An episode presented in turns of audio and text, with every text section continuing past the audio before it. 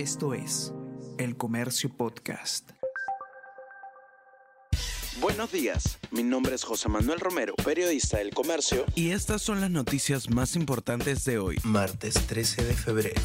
Villanueva implica por lo menos a nueve altos funcionarios del Estado. Dijo que se buscó favorecer a miembros del Ejecutivo y Legislativo y que el GNE montó una estrategia contra Keiko Fujimori. Fiscalía de la Nación pidió a magistrada que ve pesquisas las copias certificadas de lo dicho a fin de iniciar investigaciones.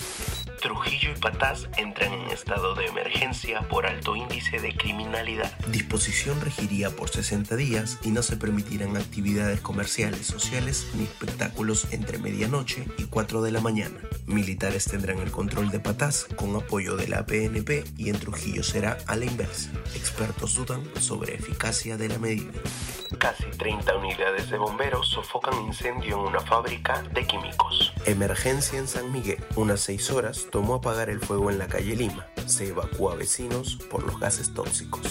El consuelo llega luego de pasar cuatro meses como rehenes de Hamas. Los argentinos Luis Hall, de 70 años, Fernando Marman, de 61, se reencontraron con sus familiares tras ser rescatados por fuerzas israelíes en la ciudad de Rafah, al sur de Gaza. La operación habría dejado unos 100 muertos.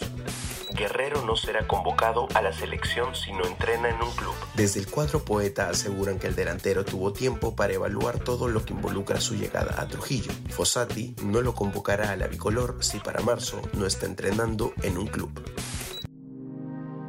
El Comercio Podcast.